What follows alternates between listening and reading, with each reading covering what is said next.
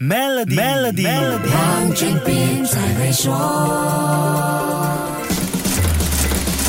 你好，我是黄俊斌。很多年以前，国内已经有不少厂商在越南设厂，服装业是其中一个领域。在贸易战、疫情和地缘政治危机下，越南也成为中国加一投资策略的其中一个重要的投资目的地。越南能够迅速冒起，越南政府在一九八六年推行的政治和经济改革计划 Doi Moi 起着一个关键作用。Doi Moi 的意思是革新开放。越南在这项计划下进行了经济自由化改革，鼓励私有化企业，特别是在工业领域，同时。这也认可了农业领域的私人土地拥有权，这帮助推动越南的经济发展。长达二十年的越战在一九七五年结束后，满目疮痍的越南是全世界其中一个最贫穷的国家。一系列的改革政策提升了越南的人均国内生产总值，从一九八六年的三百美元上升到二零二一年的三千四百零九点零二美元。另外，越南也对外进行自由化政策，二十多年来签署了多项自由贸易协定。一九九五年加入东盟自由贸易区，二零零零年。跟美国签署了自由贸易协议，二零零七年加入世界贸易组织之后，跟随东盟，分别跟中国、日本、印度、韩国签署了贸易协议，还有泛太平洋伙伴关系协定。越南也大量投入在人力资本和基础建设、基础教育的投资也从来没有放松过。这一切慢慢改变了整个国家的竞争能力。在世界经济论坛全球竞争力报告中，越南的排名从二零零六年的第七十七位上升到二零一七年的第五十五位。